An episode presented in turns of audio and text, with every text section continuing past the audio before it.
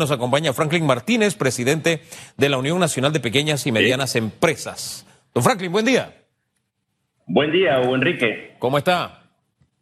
Con el favor de Dios, bien. Oiga, más allá de bien, como estamos en guerra, los militares por lo general siempre hablan del ánimo de la tropa.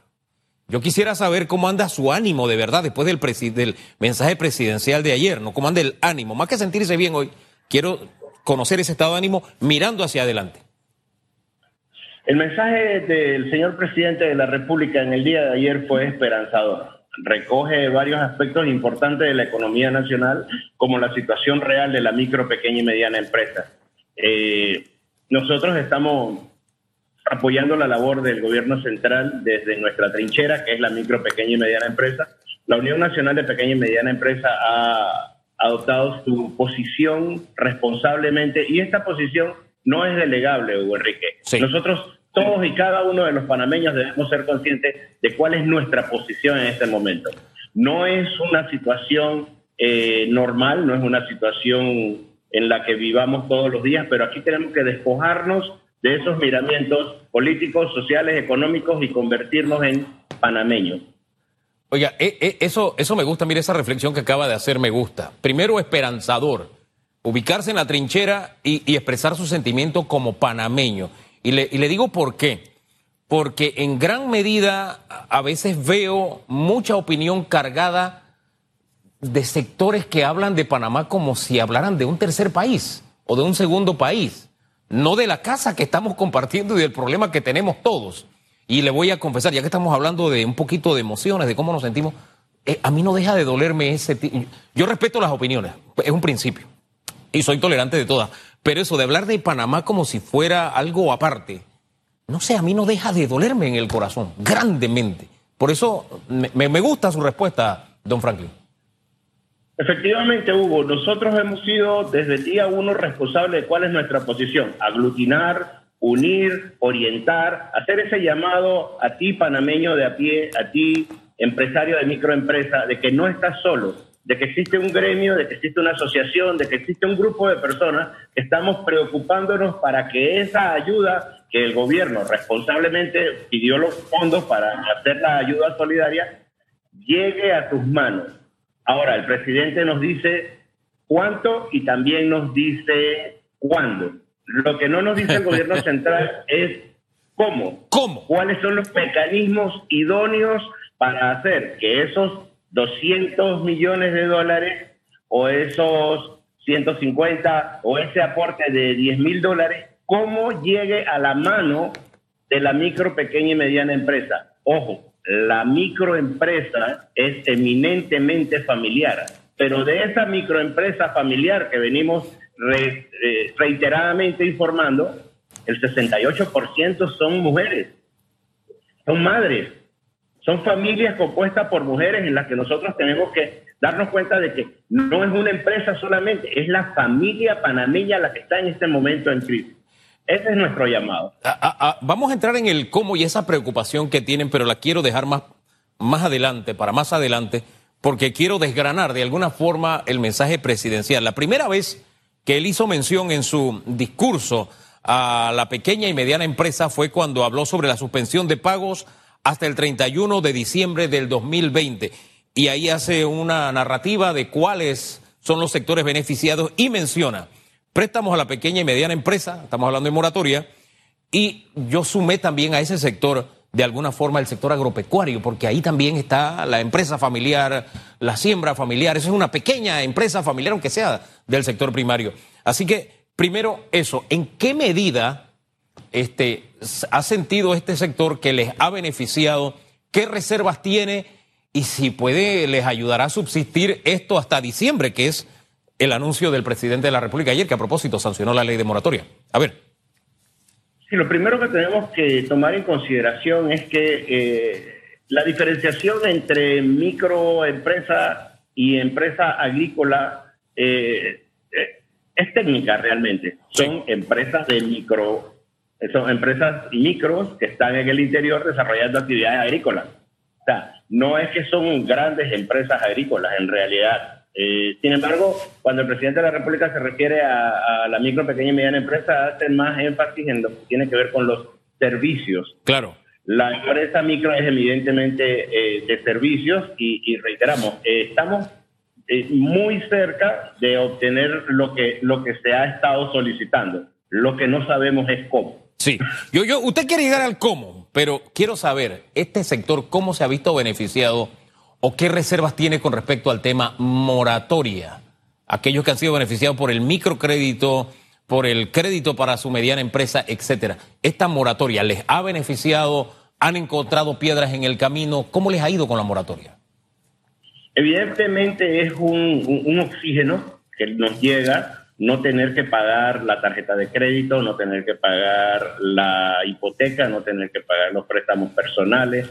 Sin embargo, dentro del sector de la micro y pequeña empresa existe un rubro que no fue considerado y es el de los arrendamientos. Porque hay muchas empresas que tienen en este momento unas grandes dificultades para combatir la situación que tienen, porque los arrendatarios eh, no han sido solidarios en, la nivel, en el nivel en que han sido solidarias la banca, y en eso tenemos que ser enfáticos. Hay muchas empresas que están pasando fuertes problemas. Eh, hemos conversado con varios eh, compañeros del sector y nos han dicho que ellos han tenido que sacar sus productos de las galeras, llevárselos para su casa y esto, eh, el, aporte que nos hace en liquidez, no tener que pagar la, hipoteca, la tarjeta de crédito, los préstamos personales y los carros, eh, es un tema más bien de tipo personalísimo. Esas son deudas mías. Pero el aporte real de una moratoria que aporte o que apoye a la microempresa tendría más que ser enfocado hacia el tema de cuánto estoy yo dejando de pagar en estos momentos de alquileres o cuánta deuda estoy creando por el tiempo que está cerrada la, la, oficina, el local, el restaurante, la discoteca. Cada uno de los días que pasa, nosotros estamos generando una deuda que al momento de abrir, por muy grande que sea el aporte, imagínense, en, cinco meses, sin, en, tres meses sin abrir, tengo una deuda de 21 mil dólares de, de, de alquileres atrasados que no ha sido tocado de la manera más eficiente queremos destacar. Eh, eh, hay que mirar con lupa ese detalle, porque incluso el prorratear toda esa deuda en dos, tres años en una economía que va a comenzar a reactivarse va a ser, va, a ser duro, va, difícil, va a ser difícil para el sector, eh, don Franklin. Sí, porque estamos comenzando con un menos grande. Y por muy importante que sea el aporte de, de reactivación, entonces tenemos que tomar en cuenta que es un, es un golpe muy duro a la economía. Por eso es que hemos, hemos reiterado que más de 40 mil empresas, ya no son 40 mil, como decía el estudio de impacto que, realizamos, eh, eh, más de 40 mil empresas no van a poder salir adelante. Aquí más que una moratoria, de pronto cabría en el tema de los alquileres explorar la posibilidad de una amnistía o de un entendimiento distinto, no sé, no sé. Es una posibilidad. Sí, evidentemente hubo. Debe haber algún acercamiento entre los arrendadores y los arrendatarios y la mediación del gobierno central para poder llegar a un acuerdo. Sí, sí, definitivamente. Eh, de verdad que cada uno sabe dónde es que le aprieta el zapato. Por eso queríamos desgranar poco a poco con usted el tema de la de la micro, pequeña y mediana empresa. Y fíjese que esos detallitos uno los pasa por alto, pero ustedes son los que lo están viviendo y saben. Allí falta un tramo entonces de la acción gubernamental o poner la lupa en ese detalle. Pero elegimos hablar esta mañana del tema porque de las 12 acciones, que ahora sí vamos a las acciones que anunció el presidente de la República, tres están destinadas o tienen que ver, tres de las 12 tienen que ver con la micro, pequeña y mediana empresa. Lo primero que anunció fue la banca de oportunidades. Va dirigida al nuevo emprendedor principalmente o al que se está reinventando o sea, el que ya no va a pintar uñas, sino que va a hacer otra cosa, ese pequeño empresario, a ellos va dirigido. Y dice el presidente que el negocio aquí es de 20 millones de dólares a través del Banco Nacional Caja de Ahorros para financiarte préstamos entre 2 mil y 5 mil balboas en plazo de hasta 84 meses. Este programa inicia el otro mes, dentro de un mes, el 3 de agosto, específicamente. Eso es lo que le proponen. Lo que usted dice es, no me dicen cómo. Es correcto. Eh, la, insistencia de nosotros es hacerle la solicitud al gobierno central de que nos diga cómo, pero lo más importante es el llamado a la empresa micro, a la empresa pequeña, a la empresa mediana, de que vayan preparando sus papeles, de que vayan teniendo en orden sus declaraciones de renta, de que vayan teniendo en orden sus avisos de operaciones, de que vayan teniendo en orden su acta constitutiva, porque no vamos a esperar a que el día que inicia el programa es que vamos a estar solicitando en el registro público el certificado. O sea, nosotros hacemos un llamado a irnos preparando de una manera proactiva para que cuando ya el, el, día uno que el gobierno central vaya a decir, bueno, aquí está el cómo, nosotros le tengamos un file de, y decirle, eh, señores gobierno central, aquí hay más de 40 mil empresas que necesitan saber cómo vamos a evitar que perezcan. Esa es la situación que se encuentra la, la micro, pequeña y mediana empresa, situación de sobrevivencia. Eh, eh, fíjese que ahora que habló de tener en orden los papeles hechos hacia atrás en el discurso del presidente, porque mm, habló sobre el tema de la declaración de renta y giró instrucciones para que se haya acuerdos de pago, haya prórroga, etcétera, que estaba girando instrucciones para, para ese tema. ¿Cómo está el sector respecto a esto de la presentación de, de los impuestos? Hágame una radiografía, por favor. Así como usted comenzó el comentario de que estamos en guerra, hay muchos muertos. En toda guerra hay muertos. Nosotros, eh, con mucha tristeza y con mucha responsabilidad, debemos eh, hacer nuestro minuto de silencio por una gran cantidad de empresas que no van a salir adelante. No van a poder, ni a pesar de que se le dé eh, la ayuda económica, van a poder salir adelante. Es triste, vamos a tener que reinventar, pero aquí también hacemos un llamado importante. Eh, ¿Cuál es el mecanismo que va a utilizar el gobierno central para ese punto en particular de rescate? Porque tenemos programas para muchas de las actividades que se están dando, pero no tenemos un departamento de curitas, no tenemos un departamento de, recoger los difuntos, no tenemos un departamento de, enterrar. O sea, yo creo que que debe ser importante destacar y generar un programa propio para que esa micro, pequeña y mediana empresa que no pudo subsistir la pandemia, esos panameños que van a quedar en situación de crisis social sean tratados adecuadamente. Bien, nota entonces que le pone usted al primer anuncio en este renglón, tiene que ver con banca de oportunidades. ¿Qué nota le pone? ¿Y qué interrogantes le quedan? Eh, yo no soy docente, soy muy malo calificando. Sin embargo, veo una gran oportunidad de que los panameños eh, acojamos lo que estamos recibiendo del gobierno central. Estamos recibiendo la oportunidad de ser parte de un proyecto nación. Es muy fácil salir criticando lo que el gobierno central está haciendo. No, este es el momento de acoger lo que se nos está entregando, hacer las preguntas pertinentes. Este es el proyecto, cómo me acojo a ese proyecto. Este es el momento cuando me acojo a ese, a ese proyecto. Porque lo que nosotros necesitamos realmente es ser parte activa de un proyecto país. No perdamos de vista algo. Estamos viviendo todos bajo los mismos 77 mil kilómetros. No podemos decir que no estamos sufriendo lo mismo. Entonces, apoyemos todos en la misma línea para que el país salga adelante. Ya llegará un momento de exigir responsabilidades y allí estaremos. en el eh, momento de exigir responsabilidades estaremos presentes. Cerremos este primer renglón de banca de oportunidades añadiendo que son 20 millones. ¿Es suficiente?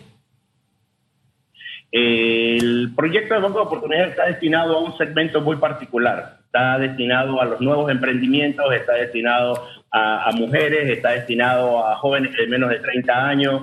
Es un proyecto específico que ayuda a elevar el criterio para una vez que se genere ese emprendimiento y se transforme en microempresa, pase a otro de los proyectos que ya existen. O sea, sí es suficiente. Para iniciar es suficiente. Es suficiente. Como punto de partida, vamos al punto dos. Para las micro, pequeñas y medianas empresas tenemos un fondo de 150 millones de dólares. Fue lo que dijo el presidente de la República. Préstamos con eh, tasas de interés blando. No dijo el monto del interés y dijo el plazo, 84 meses. ¿Cómo acogen ustedes esta segunda iniciativa del plan presidencial? Como parte del contrato que hizo la Nación con el Banco Interamericano de Desarrollo llega el primer desembolso de 150 millones de dólares. Eh, también se nos promete un segundo desembolso aproximadamente en el mes de enero del 2020, según lo que hemos escuchado. Eh, afortunadamente, el Ministerio de Comercio e Industria ha trabajado hombro a hombro con nosotros.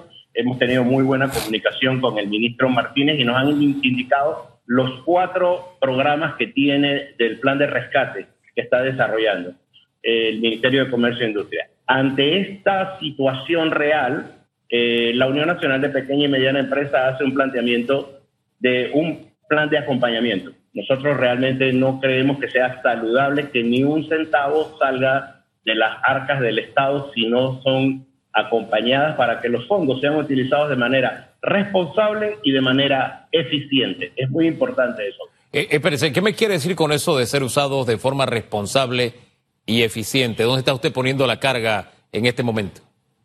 Te lo traduzco a panameño y te digo que no se nos transforme el dinero que el Estado nos dio en cajas de pinta y blower. Ajá. Tenemos que utilizar los fondos de manera responsable y de manera eficiente y que sea el resultado de que los fondos sean para enaltecer la economía nacional, para mejorar la economía de la empresa, que a su vez redunda en la economía nacional. Ahora, también aquí queda pendiente el cómo, y el cómo es importante porque Ah, chuleta, hay que recordar que en estos primeros meses de bono solidario y todavía siguen las denuncias de entregas políticas y demás. Al no existir claridad todavía en el cómo, ese fantasma, ¿usted no lo ve también eh, eh, eh, como una posibilidad? Sí, Hugo.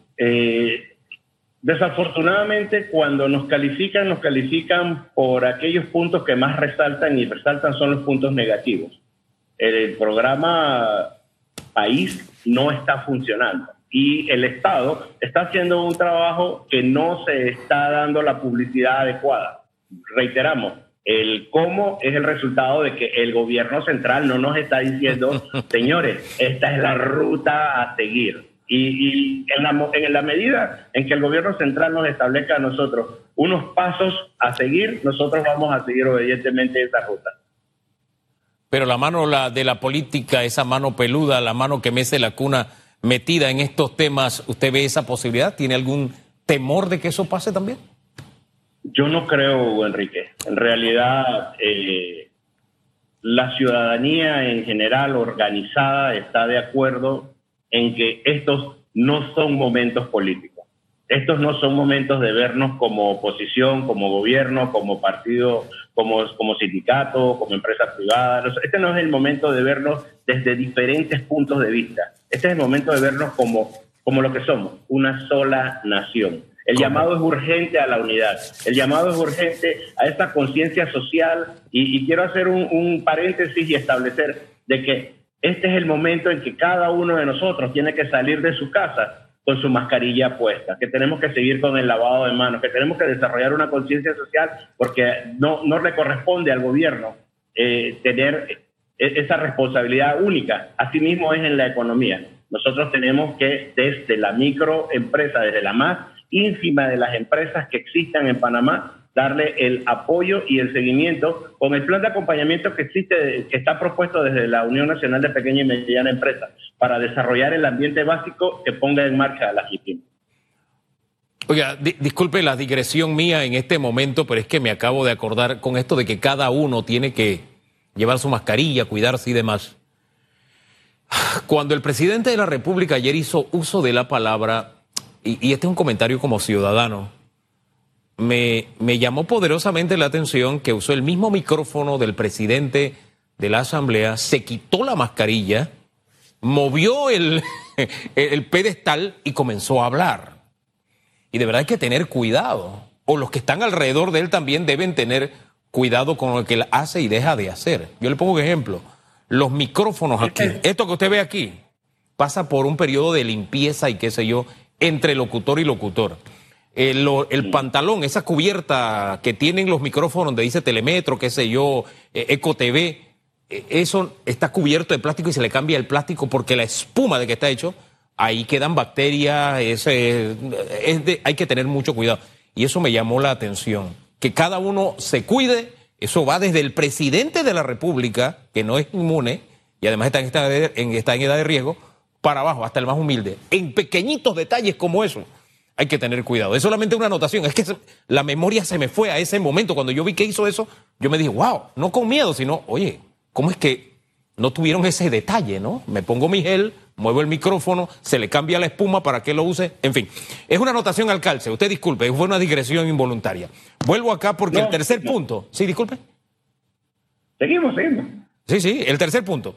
Fondo de garantía 50 millones para micro y pequeñas empresas para gestionar préstamos con entidades financieras. Eh, no me diga que también el cómo es la preocupación aquí.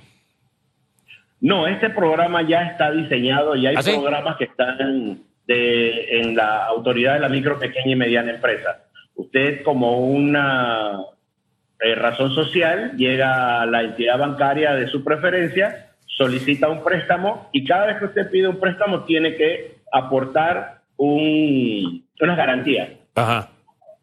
Esa garantía en época de crisis o en situaciones normales no, no, no sustentan la cantidad del préstamo necesario. Es en este momento que el fondo de garantía eh, hace la función de codeudor, si se le puede llamar de una manera que podamos entenderla más fácilmente, y el gobierno entonces se convierte en un garante de que usted va a cumplir con el préstamo. Eh, de un, Estos, programas existen con éxito ya en la autoridad de la micro, pequeña y mediana empresa. Ya están dando. Entonces, para entenderlo mejor, eh, es como, digamos, un acompañamiento al punto uno y punto dos, por decirlo de alguna forma.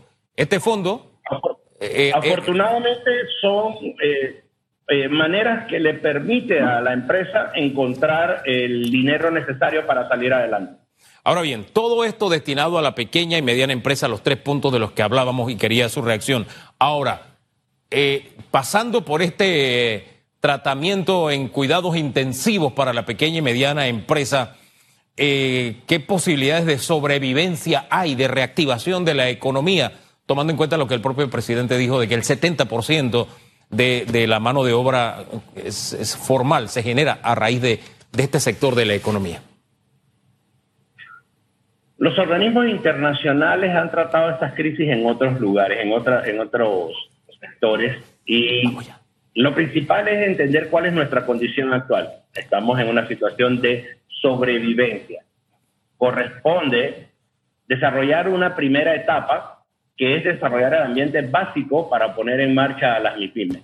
¿Cómo se hace? A través del desarrollo de objetivos y metas básicas. Esto sirve para garantizar el arranque garantizado, para que la subsistencia de las empresas y los puestos de trabajo sea sostenible en el tiempo y en el espacio. El capital de trabajo que va a otorgar el gobierno central es importante, pero solo no sirve de nada. Tenemos que seguir desarrollando el estudio de impacto a nivel nacional es muy importante saber cuál es la curva que va generando la economía. Si no se desarrolla el estudio de impacto socioeconómico, vamos a perder esa valiosa oportunidad de tener la data que nos indique de dónde venimos, por dónde estamos y hacia dónde vamos. La segunda etapa, que es la más importante, es la etapa de reconstrucción del sistema de MIPYME. Esta etapa de reconstrucción es el desarrollo de planes, de planes para pymes por sector y por región Recordemos que cada una de las regiones particulares de Panamá tiene sus particularidades y el desarrollo de los planes específicos es lo que va a potenciar esta reestructuración para el ecosistema de las MIPIMES. Oh, lo más importante. Sí, se me quedaba también. Lo más importante. Sí. Tenemos que construir espacios donde se desarrolle el networking para que las empresas puedan entre ellas asociarse y tener mayor y mejor acceso a lo que son los materiales de materia prima y la oportunidad de hacer negocio entre ellas. Eh, oiga, eso es importante, eso es importante. Por eso, eh, sí, hay que seguir metiendo el hombro, pero si lo metemos en conjunto, porque si yo tengo un servicio y me asocio, tengo redes de quienes complementan ese servicio, a todos nos va a ir mejor. Así que me, gusta esa observación. ¿Sabes? Se me iba a quedar en el tintero, ya le había dicho a la productora que terminamos aquí, pero quiero algo adicional.